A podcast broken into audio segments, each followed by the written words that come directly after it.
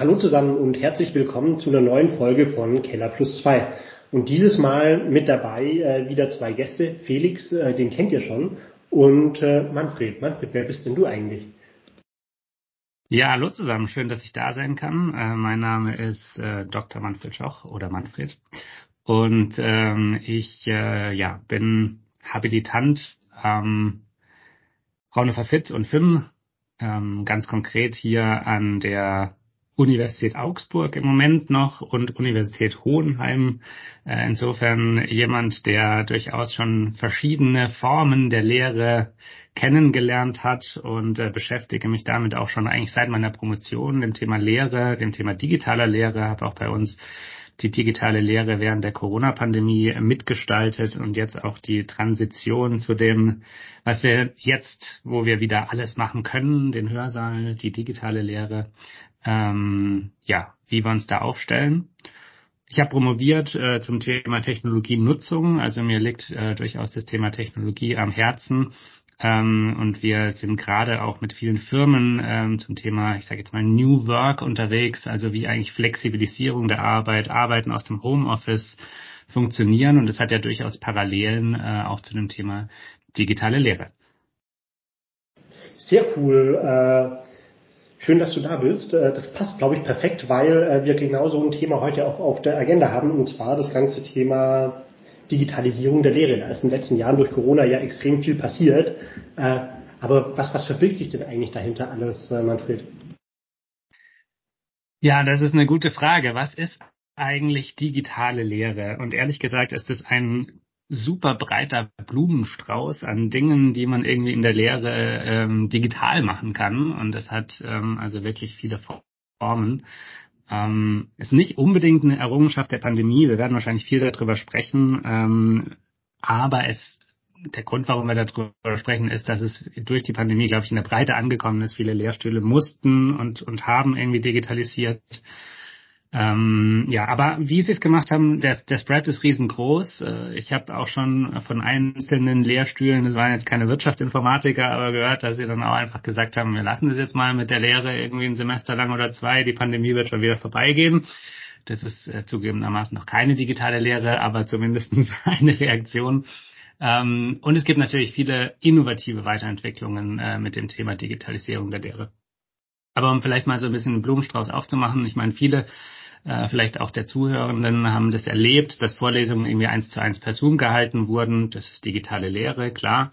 Ähm, andere haben vielleicht Videos aufgenommen und die hochgeladen. Auch digitale Lehre aus meiner Sicht relativ gleichwertig zu äh, Live per Zoom, ähm, weil irgendwie beides Frontalveranstaltungen sind, wo der oder die Dozentin viel spricht.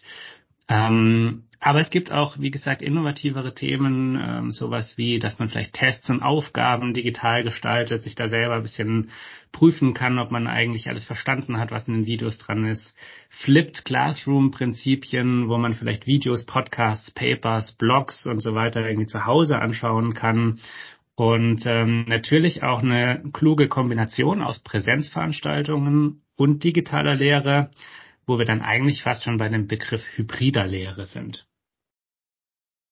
Ja, super, super spannend. Ähm, es sind viele Begriffe, von denen ich ein paar schon gehört habe. Äh, Flipped Classroom war jetzt neu. Kannst du das vielleicht noch ein bisschen ausführen für uns? Ja, klar, sehr gerne. Also Flipped Classroom ist tatsächlich auch ein Begriff, der gar nicht ähm, jetzt unbedingt unmittelbar was mit digitaler Lehre zu tun hat, aber sich ganz gut eignet, auch für die Digitalisierung. Ähm, was heißt es? Flipped heißt eigentlich umgedreht. Also es ist sozusagen das, was wir klassisch in Vorlesungen machen, wird umgedreht. Ähm, in Vorlesungen spricht der Dozent, die Dozentin viel im Hörsaal und ähm, nachher haben die Studierenden vielleicht nur die Hälfte verstanden und müssen dann zu Hause irgendwie nachbearbeiten, nachbereiten, was denn da eigentlich gesagt wurde. Da habe ich auch mal ein tolles Zitat von einem äh, meines Erachtens nach wenig modernen äh, Dozenten gehört. Wenn die Studierenden in der Vorlesung alles verstehen, dann war es eine schlechte Vorlesung. Ja, dann war es zu leicht sozusagen. Ja, kann man kann man so sehen. Und äh, der Flipped Classroom sagt jetzt eigentlich, ähm, lass uns das doch umdrehen. Also die Vorbereitung passiert eigentlich asynchron zu Hause Man versucht quasi die Hard Facts äh, zu Hause schon mal aufzuarbeiten, hat dann vielleicht viele Fragen und die kann man dann interaktiv mit ähm, dem der Dozentin, dem Dozenten im Hörsaal klären. Also eigentlich das Verstehen passiert im Hörsaal und der Input äh, wird sozusagen asynchron ähm, zu Hause gegeben. Klingt, erstmal mal sinnvoll, wenn man es äh, so hört am Anfang, besonders wahrscheinlich für motivierte Studierende, die sich eh vielleicht schon ein bisschen so ein bisschen darauf vorbereiten. So aus meiner eigenen Erfahrung kann ich mir aber vorstellen, dass das jetzt nicht für jeden Studierenden irgendwie die beste beste Lösung ist. Wie ist es angekommen? Was habt ihr da für Erfahrungen damit gemacht? Ja, da sprichst du natürlich einen, einen, einen guten Punkt an. Ähm, es gibt, gibt mit Sicherheit Leute, die sich dann gerne eher berieseln lassen. Ähm, das Problem hat man, glaube ich, immer in der Lehre, dass man relativ äh, ja, heterogenes Feld an, an äh, Vorwissen, an, an Motivation für das konkrete Thema oder insgesamt das Studium oder auch unterschiedliche Ziele für das Studium hat. Ja, manche wollen es sehr gut abschließen, andere anderen ist es wichtig, dass sie es überhaupt abschließen und ähm, das hat man natürlich immer. Aber ähm, ich glaube, was ganz, ganz wichtig ist bei diesem Flipped Classroom Prinzip ist, dass man die Vorbereitung ähm, relativ knapp hält. Also man kann jetzt nicht davon ausgehen, dass sich jeder 90 Minuten äh, Vorlesungsmaterial anschaut, bevor es überhaupt erstmal in den Hörsaal geht. Aber vielleicht so ein kleines YouTube-Video oder zwei oder mal ein Podcast von zehn Minuten, ähm, das schaffen dann doch viele. Und ich glaube, was auch sehr wichtig ist, ist, ist eine ganz klare Erwartungshaltung ähm, zu kommunizieren am Anfang der Veranstaltung, dass es eben notwendig ist und dass auch äh, ohne da ohne diese Vorbereitung quasi das, äh, das Konzept nicht funktioniert und dann auch natürlich weniger äh, verstanden wird während des Semesters und dementsprechend natürlich auch die Klausurvorbereitung schwieriger ist. Tatsächlich war das auch mal die initiale Idee von dem Podcast hier, genau solche Formate entsprechend äh, einzuführen. Äh, und äh, haben wir jetzt mittlerweile seit äh, drei Semestern, jetzt sind wir quasi beim vierten Semester äh, durchgezogen. Und ich glaube, so langsam entwickeln wir uns ein bisschen über die Themen der Veranstaltung hinaus, aber äh, tatsächlich ist das was, wo super spannend war, quasi auch am Anfang, weil das extrem viel auch zum Vor- und Nachbereiten von Veranstaltungen geholfen hat. Ja, verstehe, ja. Und ähm, ich glaube, das ist auch ein wichtiger Stichpunkt, so ein bisschen die richtige, das richtige Maß zu finden, ja, weil ich, ich muss auch sagen, ich, ich habe, ich war, glaube ich, glaube ich schon ein ambitionierter Student, ich habe aber mich trotzdem einfach nicht eine Stunde vorbereitet auf jede Vorlesung. Es ist einfach so ein bisschen abseits von, glaube ich, einem studentischen Alltag irgendwie, ja. Ähm, aber okay, nee, cool. Und ähm, vielleicht gehen wir noch einen Punkt ein bisschen mehr auf digitale Futures ein. Also irgendwie, du hast schon von Videos erzählt, ja. Ähm, es gibt ja auch irgendwie hybride Formate, dass man irgendwie reingehen kann, wenn man mag, aber nicht muss, weil man zum Beispiel auch vielleicht irgendwie gerade noch im Urlaub ist oder so, was jetzt total cool ist, dass man irgendwie von Italien aus auch mal eine Vorlesung am Montag hören kann. Ähm, ist ja eher ein Benefit als jetzt ähm, ähm, irgendwie was Schlechtes. Ähm, was sind eure Erfahrungen damit, wo sind die Herausforderungen bei solchen hybriden Formaten vielleicht auch? Ja, da sprichst du einen guten Punkt an. Also wir sind ja als ähm, Lehrstuhl auch sehr praxisnah. Das heißt, wir arbeiten auch mit Unternehmen, auch in den Themen, wie ich gesagt habe, Technologienutzung, guten Umgang mit Technologien, Homeoffice und so weiter. Und da empfehlen wir eigentlich immer, ähm, sich dem zu öffnen, dieser, dieser Hybridität und der Flexibilität, die auch durch, durch Homeoffice ähm, zustande kommt. Aber wir sagen den Unternehmen auch, dass es halt kein Selbstläufer ist, dass man sich wirklich Gedanken machen muss, wie das gut funktionieren kann. Teamtage einführen, sich Gedanken machen, was arbeitet man vor Ort, was arbeitet man äh, besser remote, konzentriert arbeiten, kann man vielleicht eher äh, zu Hause und ich glaube, ähnliche äh, Gedanken muss man sich schon auch bei der bei der digitalen Lehre machen. Also ähm, es ist auch da kein Selbstläufer, aber ich finde es eigentlich äh, gut, dieses Angebot zu geben. Wir tun das auch in, in unserer aktuellen Lehre in Hohenheim. Also wir gestalten alle ähm, Lehrformate hybrid. Das heißt, ähm, das Konzept ist ein Flipped Classroom Prinzip. Das heißt, vor Ort wird wirklich ähm, Fokus auf die Interaktivität gelegt, also auf die Rückfragen. Wir gestalten dann die Sessions auch so, dass wir wirklich auch das äh, Wissen anwenden, dass es, dass es Aufgaben gibt, wo man vielleicht auch in Gruppen drüber diskutiert. Ähm, und Da gibt's natürlich Leute, die finden es cool und die kommen auch und die diskutieren auch mit und es gibt Leute, die lassen sich eher berieseln und ähm, die bleiben dann vielleicht sogar zu Hause und hören sich das dann remote an, ähm, was für uns vollkommen in Ordnung ist. Und äh, was wir aber gemerkt haben, ist, dass auf jeden Fall eine technische Ausstattung notwendig ist. Also ähm, die, die muss einfach passen, sonst ist entweder das eine oder das andere schlechter. Also ich gebe mal ein Beispiel vielleicht. Ähm, wenn ich im Hörsaal mit Studierenden spreche, dann hören natürlich die Zoom-Teilnehmenden ähm, den, den, die Wortbeiträge der Studierenden nicht, weil die Studierenden kein, kein Headset haben. Und ähm, was haben wir am Anfang gemacht? Ich habe als Dozent immer den Wortbeitrag nochmal wiederholt. Und das fanden dann natürlich die Leute im Hörsaal bescheuert, weil die gesagt haben, also ich jeden Beitrag hier irgendwie doppelt. Ähm, so, und die Lösung war, dass wir tatsächlich ein Wurfmikrofon gekauft haben. Also da gibt's äh, gibt's so Schaumstoffwürfel, da ist ein Mikrofon ver versenkt, ja, und den Würfel kann man dann durch den Hörsaal werfen äh, zu dem oder derjenigen, die äh, die quasi einen Wortbeitrag haben und die sprechen dann in diesen Würfel rein. Und äh, das kann man sowohl dann in Zoom hören als auch eben äh, schön im Hörsaal. Übrigens hat es auch die Möglichkeit, dass man es gleich noch mit der mit der Tontechnik in dem im Hörsaal verbindet, so dass auch andere Studierenden im Hörsaal ähm, den Wortbeitrag besser hören können. Also ähm, das sind äh, sicherlich auch eine, eine kleine finanzielle Investition äh, notwendig, aber da, da gibt es einfach Technik, die so ein hybrides Setting wirklich gut machen aus meiner Sicht. Und ähm, damit haben wir jetzt auch zunehmend, muss man sagen, hat ein bisschen gedauert, aber durchaus auch Erfolg und die Studierenden nehmen das äh, sehr positiv an. Sehr total witzig. Das ist eine gute Idee. Ähm, alles klar, ja, weiß nicht, Robert. Ähm, wollte, wollte ich gerade sagen, ich brauche unbedingt ein Wurfmikrofon. ich weiß nicht, jeder sollte ein Wurfmikrofon haben. genau, jeder braucht sowas in der digitalen Lehre. Wie ist es denn bei euch in der Hochschule Kempten äh, in dem Thema? Also wir haben äh, da eine sehr, sehr äh, interessante Diskussion geführt, weil es um Differenzierung von äh, Hochschulen, Universitäten und reinen Online-Unis geht, äh, was ja, glaube ich, auch ein total spannendes Thema ist, weil das Budget von der kleinen Hochschule ist es nicht unbedingt so groß wie das von der Universität, äh, beziehungsweise das äh, von jetzt Unis, die rein auf digitale Lehre setzen.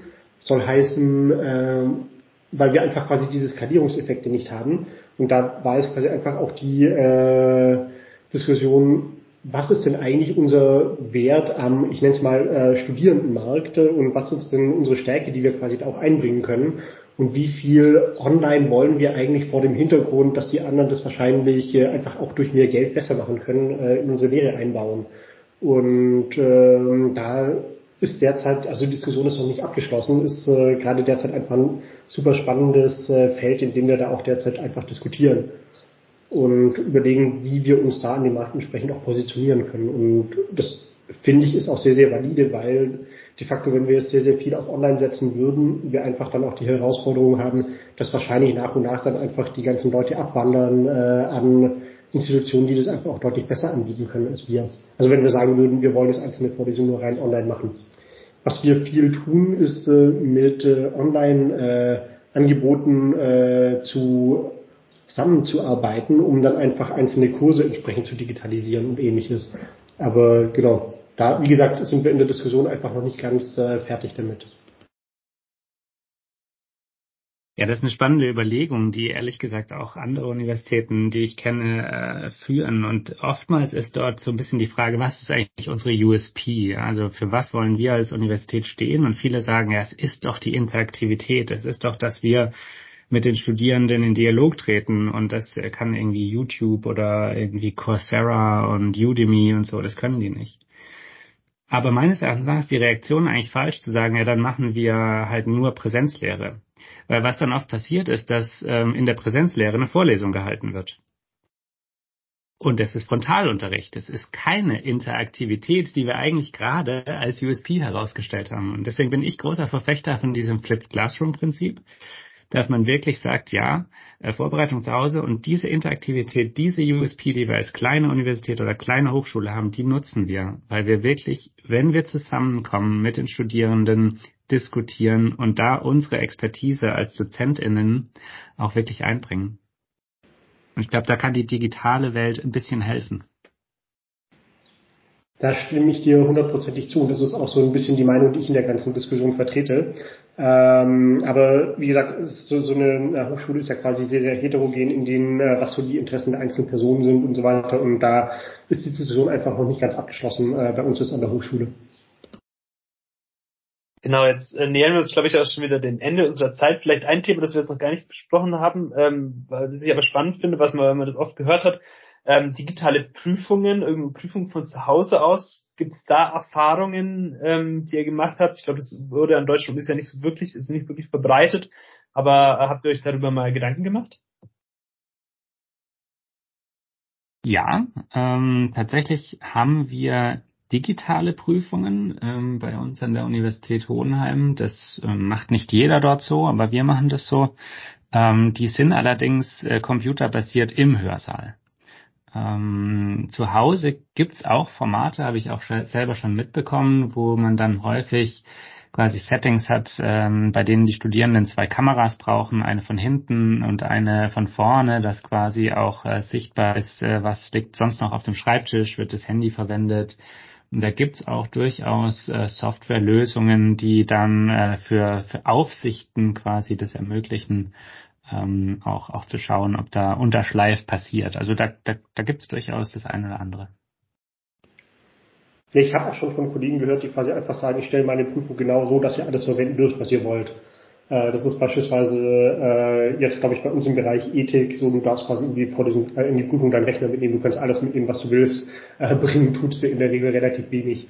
Äh, und ähm, das ist, glaube ich, einfach so ein anderer Ansatz, äh, der da vielleicht auch ganz gut funktionieren kann. Weil ich glaube, äh, digital finde ich immer einen Weg äh, zu, äh, also wenn, wenn ich quasi nicht im gleichen Raum bin, auch, auch wenn ich im gleichen Raum bin, wenn ich mich wirklich extrem bemühe, ich finde immer einen Weg äh, entsprechend, äh, wie, wie hast du es genannt, Unterschleif zu machen. Äh.